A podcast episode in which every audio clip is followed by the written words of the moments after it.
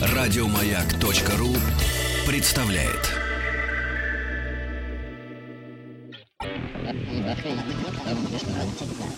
Объект 22. 22. Объект 22. Норвежские ученые отправили в космос пончик. Ну, нормальный такой съедобный вполне себе пончик. Они использовали для этого метеозонд. Пончик э, поднялся на высоту в 32 километра, после чего шар-пилот э, разрушился, и пончик упал в море. В 137 километрах от места запуска. Зачем они это сделали, я, признаться, не знаю. Но, видимо, стоит напомнить э, любителям поотправлять что-нибудь в космос о постоянной необходимости получать э, разрешение на подобные эксперименты. То есть, абы что, просто так в космос запускать нельзя. Надо как-то серьезно подготовиться. Ну, хорошо, что я здесь могу себе позволить запустить э, все что угодно. Я Евгений Стаховский, это объект э, 22. И я очень рад, что до меня сегодня добрался Константин Михайлов, фрилегиовед, э, историк. Здравствуйте. Добрый вечер, Евгений. Надеюсь, путь был легок и успешен. Про- проще, чем у пончика. Да, проще. Ну, слава богу, да, что не через космос какой-то такой 32-километровый пришлось. Хотя черт его знает, как еще легче действительно. Но я надеюсь с вами сегодня поговорить о каких-то таких элементах, которые, с одной стороны, в общем, действительно выглядят весьма космическими, а с другой стороны, представляют собой что-то такое простое и элементарное, что само словосочетание, ну вот вроде как начинаешь себе это и представлять, думаешь, ну что может быть проще? Я не сомневаюсь, что если мы сейчас начнем копать, докопаемся до чего-то такого, о чем, может быть, и помыслить э, в самом начале было сложно. Речь о первобытных культах. Но не просто о первобытных культах, которые использовали какие-нибудь первобытные э, люди, а о том, как эти первобытные культы или элементы первобытных культов добрались до наших дней и в каком виде они присутствуют э, в современной жизни и как вообще на нас влияют. Чтобы мы все понимали вообще, о чем мы здесь говорим, я хочу, Константин, задать вам в самом начале м, такие, ну, два фундаментальных, ежели хотите, вопроса. Давайте попробуем. Да, во-первых, что мы подразумеваем под словом культы? Ну, знаете, как-то раз лет пять тому назад я решил выписать все определения слова религии, которые есть в русском языке, в русской науке. Ну, где-то на 80-м мне надоело это занятие, и я бросил. Проблема в том, что понятие религии, понятие культа может быть определено тысячи разных способов. Ну, в общем, если мы говорим о первобытных или таким научно-корректным языком лучше говорить примитивных культах. Вот в науке чаще говорят о примитивных, хотя понятно, что в науке это слово не имеет тех негативных коннотаций, которые ну, в обычной речи мы используем, когда говорим слово примитивный. Ну, в общем, когда мы говорим об этих примитивных культах, мы говорим о том, во что верили э, люди до исторических, до письменных культур, по большей части культур до неолитической революции, то есть в первую очередь до возникновения земледелия и скотоводства. Ну вот, отпал второй вопрос сам собой. Мы разобрались сразу с понятием первобытное, и э, словосочетание первобытные культы как-то ну, стало более понятным э, сразу. Почему эти первобытные культы могут иметь вообще какой-то для нас интерес? Ну, казалось бы, развивает все человечество что-то там от, и- с этих неолитических времен, с э, до письменности. Что они там делали, как-то они общались, что-то собой представляли. Ну, мне кажется, Замышляли какие-то замыслы, да. Мне кажется, вы правильно подметили в самом начале, что, хотя они, да, первобытные, примитивные, древние, дописьменные, но при этом они, в общем, практически все в той или иной форме существуют в нашей культуре. Во-первых, они, конечно, очень сильно, не прямо, а посредственно, но все-таки очень сильно повлияли на все современные религии.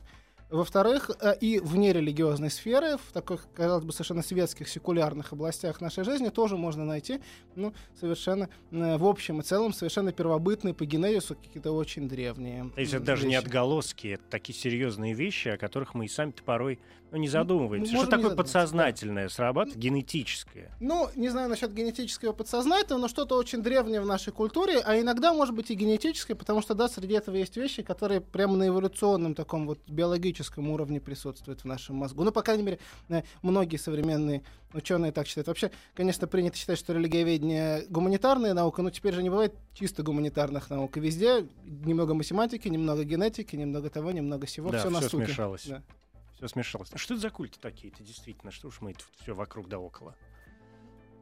Сложно даже выбрать, с чего начать. Ну, давайте вот самый простой пример. Я Ну, иногда... вы же выписывали, да, 80 Конечно. пунктов самого определения, и наверняка среди них есть любимые. Так и здесь, может быть, есть любимые культы. Ну, давайте попробуем. Вот на таком простом примере. Представьте, что вы идете по улице, а вам навстречу идет э, молодой человек, и вдруг ни с того ни с сего он срывает с себя свою футболку, грязную, потную, сами представляете, бросает вам в лицо. Ну, вам вряд ли это понравится, да?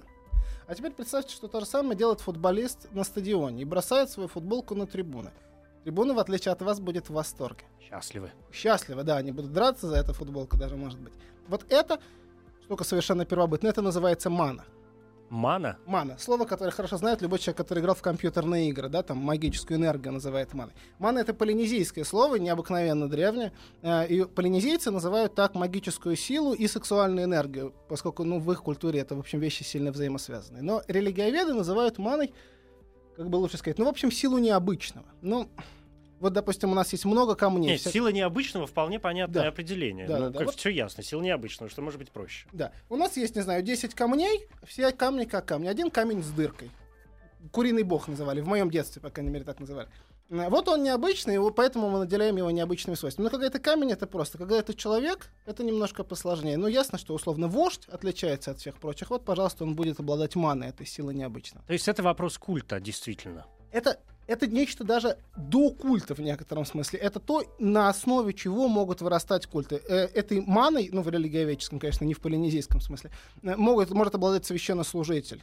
В любой религии, в общем, так оно и есть. Э, Маг, колдун, знахарь, что-нибудь в этом роде, шаман. Но и может обладать и президент, и футболист, и поп-звезда, и, в общем, кто угодно другой. Кто-то, кто с нашей точки зрения необычный, и в силу этого ну, мы склонны наделять его какими-то странными, сверхъестественными в некотором смысле свойствами. Религия начинается там, где начинается сверхъестественное. Вот это сверхъестественно. Но религия, помимо прочего, и культы, насколько я понимаю, начинаются там, где помимо сверхъестественного появляется еще и понятие общества. Потому что вряд ли, скажем, э, вера одного человека, отдельно взятого в камешек с дыркой, будет представлять собой прям таки культ. А вот если э, найдется второй человек, который начнет э, верить в то же самое и наделять э, вот этой энергией, да, э, камешек с дыркой, или бог знает, что еще, вот здесь уже идет совершенно понятный процесс. Это верно, но общество такая штука, которая была всегда, если мы говорим, говорим о кроманьонцах, то есть о нас. В конечном счете, даже у обезьян Бонобо есть нечто, что мы, в общем, можем назвать обществом. Ну, с Бонобо-то вообще все понятно. Да, ну, Бонобо, кажется, Их иногда более методы- развито, их чем мы. методы решения проблем нам всем хорошо известны. Вот, так что, да, конечно, религии есть там, где есть общество, но фактически они, может быть, неотделимы друг от друга. И тут, ну, сложно, как с курицей и яйцом. Не всегда можно сказать, что первично, что вторично. Общество в том виде, в каком оно существует сейчас, во многом сформировано вокруг религии. Если бы мы, допустим, не наделяли этой сакральной силой наших вождей, наше общество выглядело бы совсем иначе. Ну, конечно, в первую очередь касается первобытного общества, но и нашего современного тоже подчас. Ну, наш такое второбытное. Ну, в некотором В смысле. да. некотором смысле, да. Что будет дальше-то совершенно же непонятно, к чему мы придем. Это уже задачка э, футурологов. Ну, не для э, историков, Да, строить какие-то предположения. Здесь, мне кажется, есть вот какой еще э, важный момент. Что вот само вот это устремление... Ну, то есть почему здесь важна, скажем, действительно религиозная какая-то составляющая? Ведь все это идет, вообще вся мистика, да, и то, о чем вы сказали, все ведь это идет от, ну, от незнания, да, от невозможности объяснить те или иные моменты. Почему это происходит так, а не иначе? Ну, я бы сказал иначе. Не от невозможности объяснить, а как раз от желания объяснить. Ясно, что просто у первобытного человека не было тех возможностей объяснения, которые есть у нас. У вас тут, у вас тут, тут каждый вечер сидят ученые, которые объясняют нам непонятно. Пытаются, Да, да. у примитивного общества, первобытного общества не было такой возможности. И религия заменяла им не только нашу современную религию, но и нашу науку, и нашу философию. И, в общем, все, что спасает нас, в конечном счете, что спасает нас от страха, потому что мы боимся того, чего мы не знаем. Ну, страх смерти или страх темноты — самые простые примеры. Ну, этого. конечно, да. И Мы, вот- ж- мы же боимся не самого, не самой смерти или не самой темноты, темноты, а Конечно. то, что она скрывает, то, что, что эти понятия, явления скрывают за собой. То есть, по большому счету, все это всего лишь страх неизвестности. Неиз- да. Конечно, именно так это и есть. Э, И вот религия, она спасает нас от неизвестности. Ну, первобытного человека спасает от неизвестности. У нас, к счастью, вариантов побольше. Ну, но для многих и сейчас религия — это спасение от неизвестности. Так что в этом смысле она тоже с первобытных времен не изменила свою функцию. Конечно, это только одна из функций, но, может быть, самая важная. Это вопрос повадок наших действий дальше на основании всего этого. Это вопрос того, как устроен наш головной мозг, я бы сказал так. Ну, представьте себе, что вы первобытный человек, идете по лесу или по саванне, да, наши предки жили в Африке, и вдруг, значит, где-то там в траве вы видите, что проблескивает что-то такое оранжевое. И вот с эволюционной точки зрения у вас как бы два варианта. Вы можете решить, что это лев, и безо всяких проверок быстренько дернуть куда-нибудь. Или вы можете начать размышлять, что вот это лев, а вот что такое лев с науминальной, с феноменальной точки зрения. И вот вы как раз успеете дойти до вещи в себе, как лев вас съест. Может быть, никакого льва не было на самом деле в траве, но эволюционно выгоднее, э, эволюционно выживает и в более выгодной позиции оказывается тот, кто верит даже в то, что не существует. Ну, конечно, это касается первобытного человека. Лучше поверить в несуществующего льва, чем э, не поверить в существующего. Потому что если не поверить в существующего, не оставите потомство. Эволюционный отбор, как он есть. То есть просто потому, что это вроде как безопаснее. Да, да. И поэтому в нашем мозгу где-то очень глубоко, не на уровне сознания, ну, я не психолог и не нейробиолог, мне сложно, конечно, об этом судить, но где-то вот на очень базовом уровне прошита идея, что лучше доверять. И это доверие для первобытного человека оно было спасительно. Для нас сейчас, может быть, оно иногда вредит, но в современной городской культуре нам львы уже не страшны. Ну, Но так уж устроен наш мозг. другие вещи. Ну, может Мы быть, же тоже, да. переходим, э, например, дорогу, Точно. и фары звук, приближающегося там автомобиля, да, или звук, например, мотора могут э, дать нам, ну, хоть какое-то такое представление о том, что а вдруг? конечно. И это- успею ли, успею ли я добежать до той стороны в этот Да. момент? Так что лучше поверить. А вторая часть тоже на уровне вот прошивки нашего головного мозга. Это воспитание. Когда мама говорит ребенку не суй пальчик в розетку, лучше, чтобы он поверил маме, чтобы он в ней не усомнился. А если она скажет ему не прыгай с обрыва, то тут прям критическое значение приобретает, чтобы он не усомнился. И вот это доверие к старшим в нашем мозгу, оно отчасти преобразуется в доверие к сверхъестественному, к высшему авторитету вообще. Что это все-таки биологические основы. Биологические какие-то моменты, да. Но между, э, раз уж мы как-то вот от таких примеров сегодня в том числе отталкиваемся, ведь между розеткой, там, скажем, и чем-то сверхъестественным, хотя для очень многих людей электричество вполне себе сверхъестественная вещь, потому что совершенно непонятно, откуда она берется, как она работает и почему вообще этот процесс э, происходит, как мы, доб- как вообще открыли его, как мы добились, э, и почему вот это все работает теперь с помощью каких-то моментов, а кое-что и не работает с помощью тех же самых э, моментов, да, что здесь ведь включается такой э, процесс, вполне себе исторический, кстати, как э, эксперимент. Потому что с розеткой мы экспериментальным путем, даже не поверив маме, лучше этого не делать, скажем, здесь дополнительно бегущей строкой, да, случай, не да. повторять и не слушать двух э, хочется верить, взрослых людей, которые сейчас несут порой всякую ересь, а, лучше, конечно, не пихать э, пальчики в розетку, потому что не дай бог. Даже ради эксперимента. Ну, не надо. Не стоит. Но, Ну. тем не менее, если это сделать, мы поймем, что ага, все ясно. Ну вот, вы понимаете, вот вы сейчас говорите, и вы говорите совершенно правильно, но вы говорите с точки зрения человека современного общества. А- Альтернатива такая. Мы можем поверить, и тогда мы идем к религии. Мы можем не поверить, и тогда мы идем к науке. Вся наша культура сейчас создана в конечном счете, в некотором смысле, теми людьми, которые не поверили и начали совать палец в розетку. Но, условно говоря, 99 из 100 сунули и померли, а один сунул и придумал хорошее открытие. Путь рискованный, но понятно, что цивилизация может развиваться только благодаря этому риску. Иначе бы мы и каменного топора не изобрели. Но это вообще ведь совмещение в том числе. Я уж не знаю, правда, как вот здесь вера относится к э, культам. Может быть, сейчас мы до чего-нибудь договоримся в этом смысле. Но почему-то у меня есть такое ощущение, что и, скажем, люди науки свою деятельность во многом строят и на вере. Может быть, не на вере во что-то сверхъестественное, а на вере в то, что то, чем они занимаются, и то, что они пытаются открыть или изобрести, да, или там воспроизвести, а, ну, то есть это вопрос веры. Они верят, что сейчас я еще 15 лет помучаюсь, понавтыкаю в землю этот железный кол в открытом поле, и молния в него ударит, и я что-нибудь здесь найду, то самое электричество, и начну понимать, как оно работает. Ну, я не стал бы называть это верой. Мне кажется, все-таки это вне религиозный в нерелигиозный момент. А вера может укрепить тебя в этом направлении, а может, впрочем, и привести к каким-то обратным результатам и отвратить от этого. Да? Мы знаем в истории массу таких примеров. А, но э, путать, как сказать, веру человека в себя и веру человека в сверхъестественное, мне кажется, не стоит. Они называются по-русски одним словом, это может немножко нас путать, но все-таки вещи, мне кажется, психологически совершенно разного генезиса. Одно требует доказательств, второе нет? Скажем так, как религиовед, я скажу так, одно предполагает существование сверхъестественного, а другое нет. В моей вере в себя, э, ну и в вашей вере в вас, нету ничего сверхъестественного. Ой, ну, я хочется вас умоляю. надеяться, по крайней мере. сколько сверхъестественного в этом? Ну, может быть, это, конечно, и верно, да.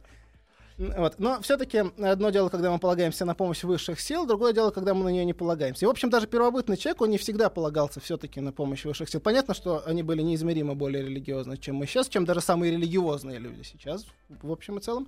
Но, тем не менее, как сказать, он молился, может быть, духом, если мы говорим там о каком-нибудь анимисте или о стороннике Заалатры, это такие вот первобытные культы, как раз перед тем, как пойти поохотиться на бизона, но при этом все-таки копье в бизона он метал собственной рукой, не, не, не. А не ждал, пока в него что-нибудь откуда-нибудь ну, само прилетит, прилетит да. и, и будет у него ужин прекрасный Точно. ниоткуда. Да. Вот, вот границы между верой в себя и верой в сверхъестественное. Они не мешают друг другу, может, даже помогают, но все-таки вещи немножко Да, разные. но на Бога ты надейся, а сам не плашай. Ну, это, это у всех народов а. Это у всех такая, народов, да? безусловно. Тем не менее, мне очень понравился этот э, ваш первоначальный пример с э, футболками, действительно, mm-hmm. там простого человека, и человека, к которому мы относимся, ну, скажем так, с некоторым пиететом, uh и создаем себе того самого кумира в какой-то мере и степени, да, в, там, в любом э, контексте, в любом понимании этого слова. Что дальше? Пункт номер два. Что здесь еще может быть? Ну, то есть это какая-то такая простая вещь, это то же самое. Э, это, это действительно, в этом есть что-то божественное, в этом есть что-то от вождя. Э, и даже не от вождя, а от шаманов, наверное, вот тех самых, которые бьют в бубен или э, пляшут вокруг костра и тем самым помогают общине чувствовать себя лучше. Ну и от вождя тоже, конечно. Вождь тоже сверхъестественная фигура. Но если искать какие-то другие примеры, ну вот, например, э, есть такой первобытный культ, супер популярный, это, это такая фундаментальная часть очень многих первобытных представлений по всему миру, называется анимизм.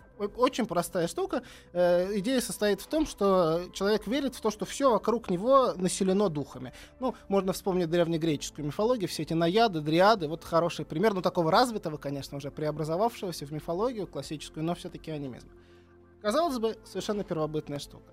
Но, тем не менее, э, если мы посмотрим на нашу жизнь, мы сплошь и рядом с этим анимизмом столкнемся. И не только у детей, которые склонны наделять. Наш плюшевый мишка, да, э, конечно. Это живой. само собой. Ну, ребенок вообще в некотором смысле повторяет развитие общества. Это ясно. И религиозное развитие тоже есть. Такое и понятие. вилочку нужно складывать к другим, а то и скучно будет. Да, да, да, да. Это детская телеология, это желание все объяснить, это вот детский поиск какого-то одешевления. Ну, в общем, мы ведем себя точно так же. Я не, я не видел ни одного автомобилиста, который не разговаривал бы со своим автомобилем. Он прекрасно знает, как устроен автомобиль автомобиль, но он на уровне подсознательном, на уровне каком-то очень глубоком наделяет его своими качествами. Я сам все время разговариваю со своим компьютером, когда компьютер... Да, ругать идет. нельзя, а то...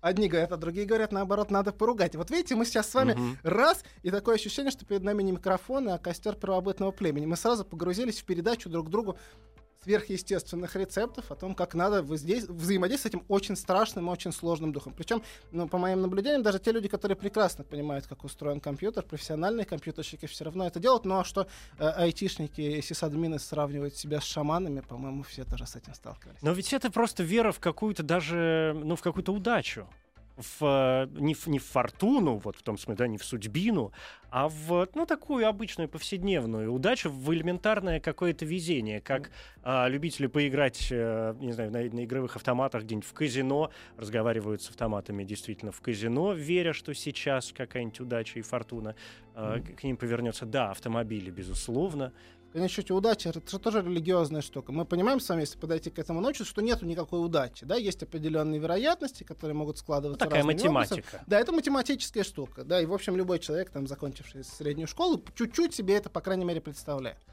А но, тем не менее, мы все верим в том, что нам может повести или не повести, даже, ну, за редким исключением, конечно, но, в общем, даже люди совершенно атеистически настроены все-таки допускают какое-то существование удачи или неудачи. Это, в сущности, сверхъестественная концепция. В сущности, она религиозная. Ну, опять-таки, может быть, она не очень оформляется в таких развитых религиозных культах, хотя, опять-таки, в каких? Даже в православии э, существует идея жребия как проявление божественной воли в некоторых православных странах. В России сейчас это так не делается, но в некоторых православных странах при выборах патриарха тянут жребий. У нас тоже на соборе 1917-1918 года патриарха избрали именно так, финальным жребием. Это, конечно, в православии будет осмысляться через глубокую богословскую сложную призму, но при всем том, понятно, что это восходит к каким-то достаточно первобытным представлениям об удаче и о воле духов, которая выражается в такой форме. Воля сверхъестественная. Ой, воля духов нам сейчас, конечно, совершенно необходима.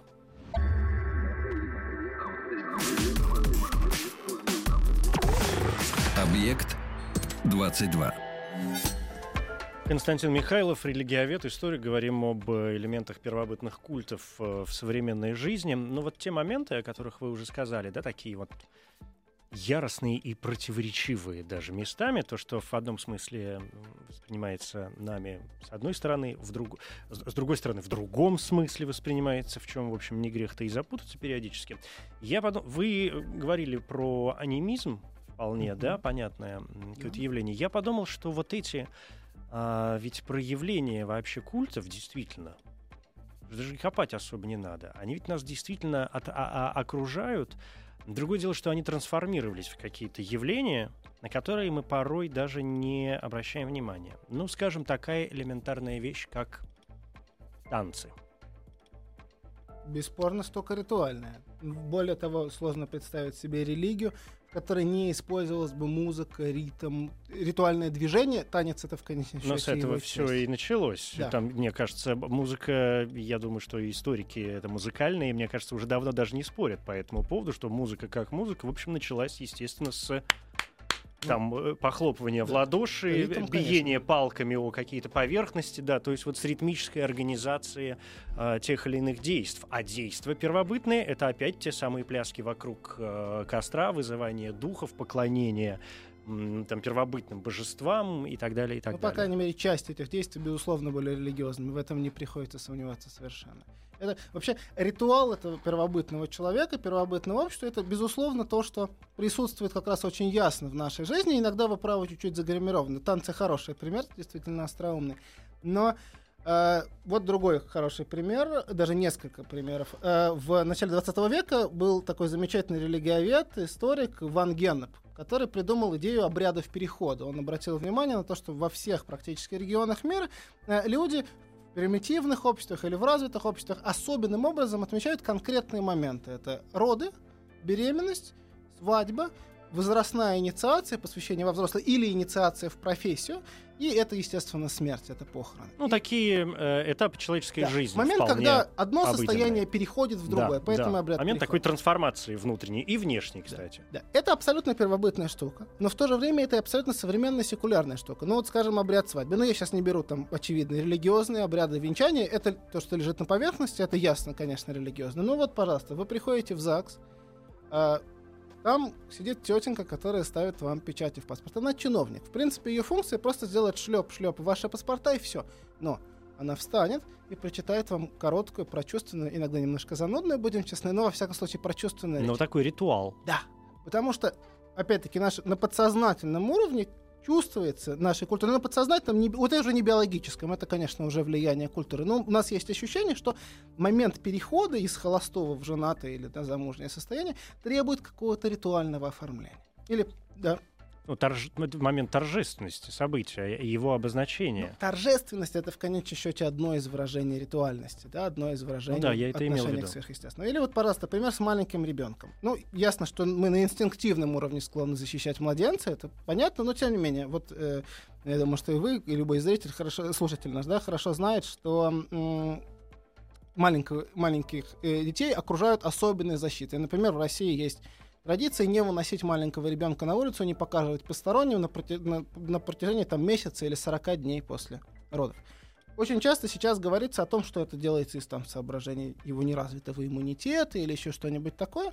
Но в действительности русские крестьяне 19 века прямо бы сказали, что это делается, чтобы его не сглазить. И полинезийцы тоже сказали бы, чтобы это делается, чтобы ребенка не сглазили. То есть это такой момент абсолютно ритуальной защиты младенца. Ну, на всякий случай. Никто Конечно. же от этого вроде как не страдает Ну, Но почему бы не воспользоваться, принцип, да, этим в, элементом? Логично, в принципе, почему бы не вынести его погулять, так если от, от, подходить к этому ну, отстраненно. Я даже как-то раз ради интереса э, спросил у э, врача-педиатра, который занимается как раз с младенцами, как у них там на самом деле с иммунитетом, нет ли какой-то рациональной подоплеки под этим делом. Ну, и вот этот вот э, врач сказал мне, что в действительности у младенца как раз очень крепкий иммунитет, что ему на самом деле очень сложно повредить этому иммунитету. Но тем не менее, вот, вот эта ритуаль, ритуальная вещь, связанная с обрядом перехода, живет в нашей жизни.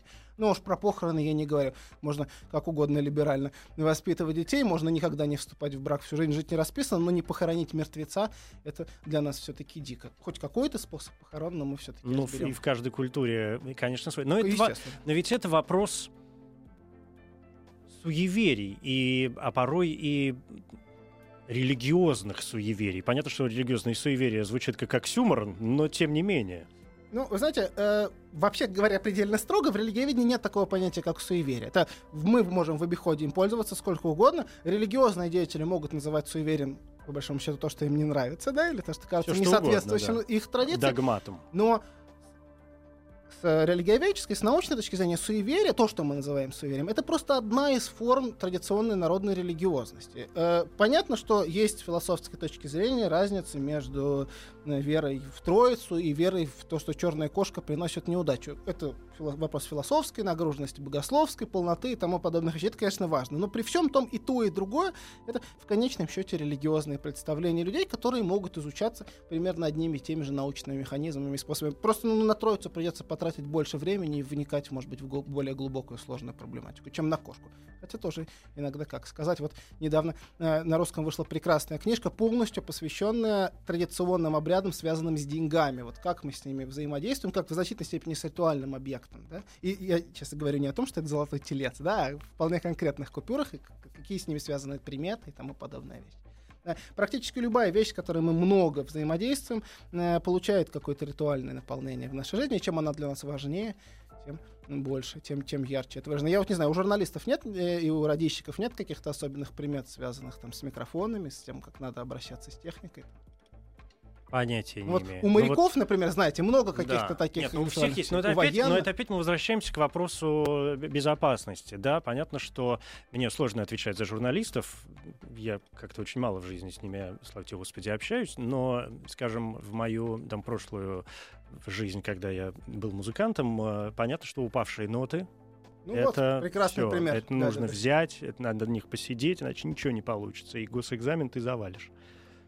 Да, ну, кстати, госэкзамен, вот уж у кого раздули. О, это, это да, студенты, это да. да, вот да. сколько угодно, абсолютно первобытных иногда вещей. Слушайте, ну, отходя от таких э, размышлений, в общем, на бытовом уровне, если мы сделаем шаг вперед, получается, что, в общем, вся наша жизнь не более чем э, варенье вот в, этой, в этом котелке, наполненном Э, приметами, суевериями, мифами, ритуалами, религией, даже если мы э, вот все, все вот эти четыре пункта объединим в какое-нибудь большое и красивое слово, потому что по большому счету, в общем, они ничем друг от друга не отличаются. И мы варимся в этом постоянно, и, и совершенно нет никакой возможности от этого отделаться.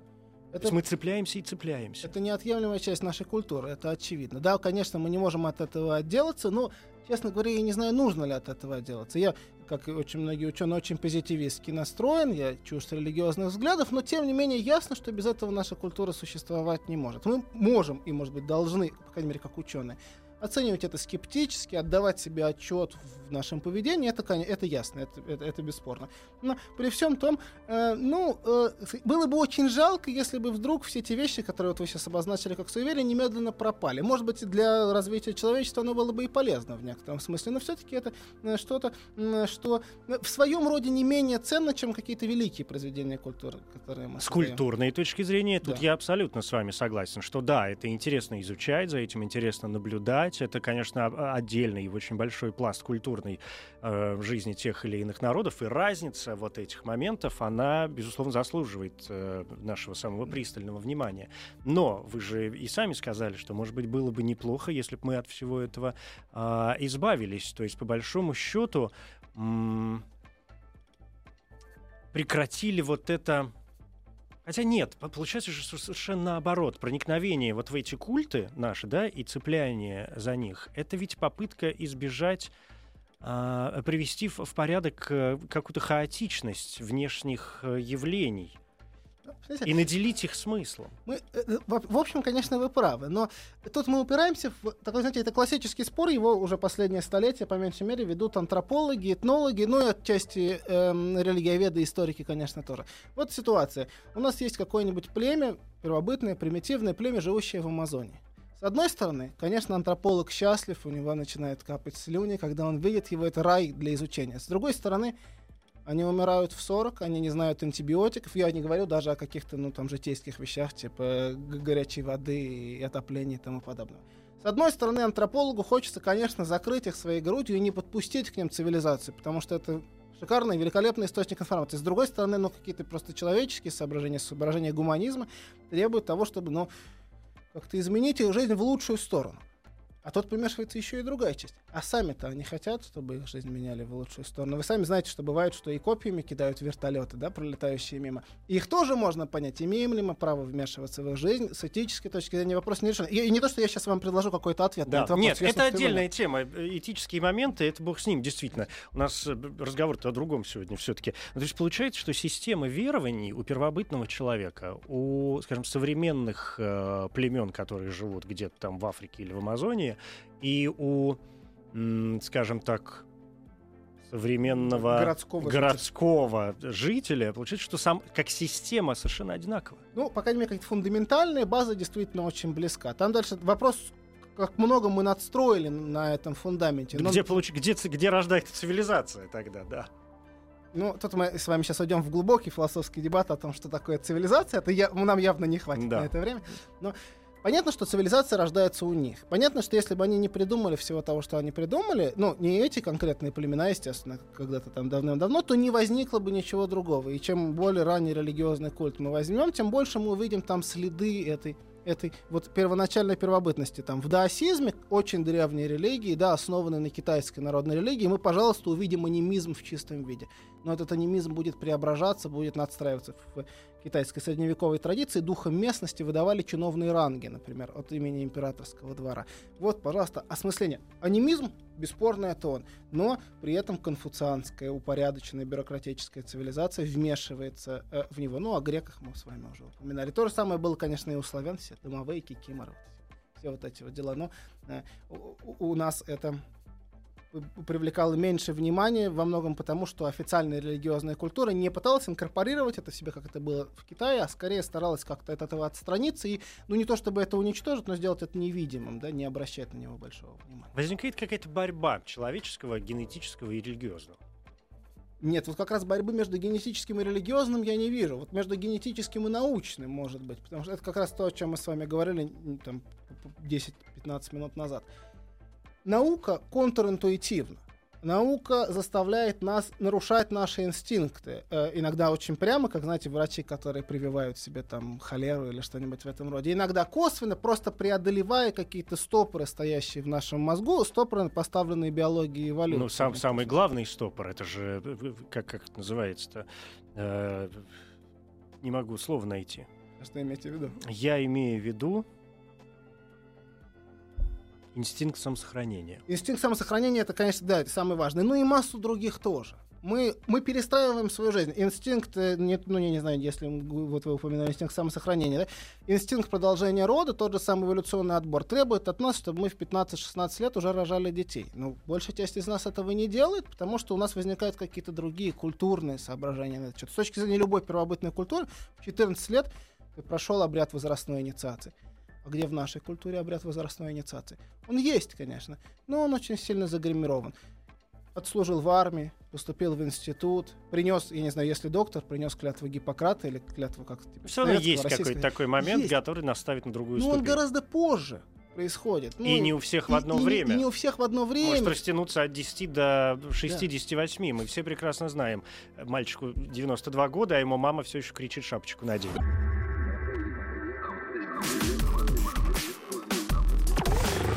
Объект 22. Не могу отделаться от мысли, что хоть мы говорим сегодня об элементах первобытных культов в нашей современной жизни, у меня ощущение почему-то, что это совсем не элементы, а что вся наша современная жизнь, в общем, действительно это такой один большой первобытный культ, а, который нас окружает, в котором мы с удовольствием варимся и избавляться от него совершенно не хотим, может быть, и не надо. Но вот в чем он проявляется, это второй вопрос. То есть вопрос ритуальности — нашей, осознанной или э, неосознанной, да, первобытной совсем, которая пришла к нам от очень далеких предков, или а, полученной уже в ходе культурного именно, да, даже не эволюционного, а культурного развития. Ну, там средневековье, барокко и прочий постмодернизм. То есть все, что мы отхватываем, откладывается в человеке и в каждом новом поколении какими-то новыми такими пластами, обрастает вот этим грибком э, постоянно. И на самые древние первобытные культы накладывается все больше и больше вот этих луковичных каких-то слоев, в, которых, ну, от которых не то что не хотим избавляться, а в, им, именно в которых мы чувствуем себя комфортно. Да, это так, конечно. И более того, все эти ритуальные вещи возникают гораздо более давно, чем это может показаться. Эксперименты Скиннера показали наличие ритуалов у голубей. То есть ритуальное поведение может быть даже у э, животных, да, потому что, ну, интеллект голуби, конечно, все-таки ну, не, не сопоставим с интеллектом человека.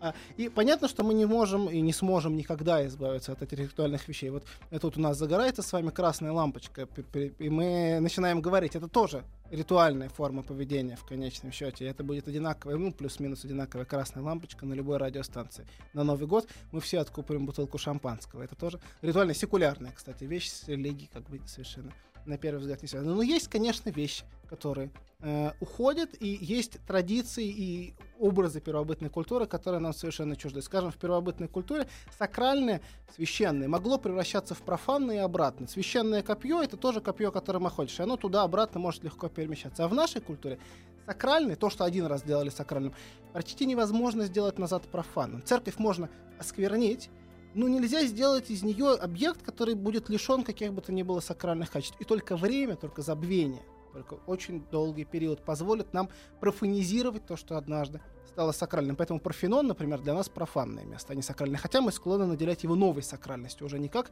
место, где поклоняются Афине и Зевсу, а как ну, сторонники культуры. древней древнегреческой религии, в общем, наделяют ну, его смыслом, и но... в, этом, в этом контексте он ничем не отличается от э, там, любой христианской Конечно. исламской если, если, если, если, да, у нас есть достаточно заметное сообщество сторонников этой религии, то ну, да, они ну, есть. ну их, да, да. их просто таких людей не очень много, да, но, конечно, они есть. Но мы можем забыть о сакральном наполнении, тогда объект станет для нас профаном. Но это не очень просто, и сплошь и рядом мы склонны будем снова наделить его сакральным качеством. Стоунхендж Самый простой пример. Мы уже давно не знаем, да, не то что не помним, не знаем, не, не представляем, во что верили строители Стоунхенджа.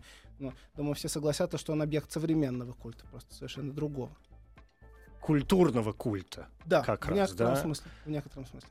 Такого нормального и человеческого, и культа, безусловно, искусства, и культа ну ладно, здесь можно, это не важно, все понимают, о чем мы говорим, перечислять можно до бесконечности. Если попытаться, ну понятно, что итогов здесь быть не может, но обозначить для себя просто какие-то моменты. Мне очень понравилось это, о том, то, что вы вспомнили про э, анимизм и вообще вся эта система верований, что мы действительно привнесли и тащим э, за собой. Ну, во-первых, действительно, вот то самое одушевление некоторых неодушевленных предметов в нашей жизни, м- ритуалы, да, которые мы исполняем, неважно, религиозные они или нет, да, тот же самый Новый год, о котором вы вспомнили, крути как хочешь, но большинство все равно радостно со всем народом входит э, в это событие, потом также радостно из него выходит. Что еще? Фетиш, тотем? Фетиш, вот это, безусловно, да? да, предмет, приносящий удачу, штука живая Амулеты. Да. Тотем штука более сложная, да, потому что что такое тотем? Ученый сказал бы так: э, категории объектов, которые поклоняются группе лиц. Мы с вами, племя Куропатки, поклоняемся всем Куропаткам.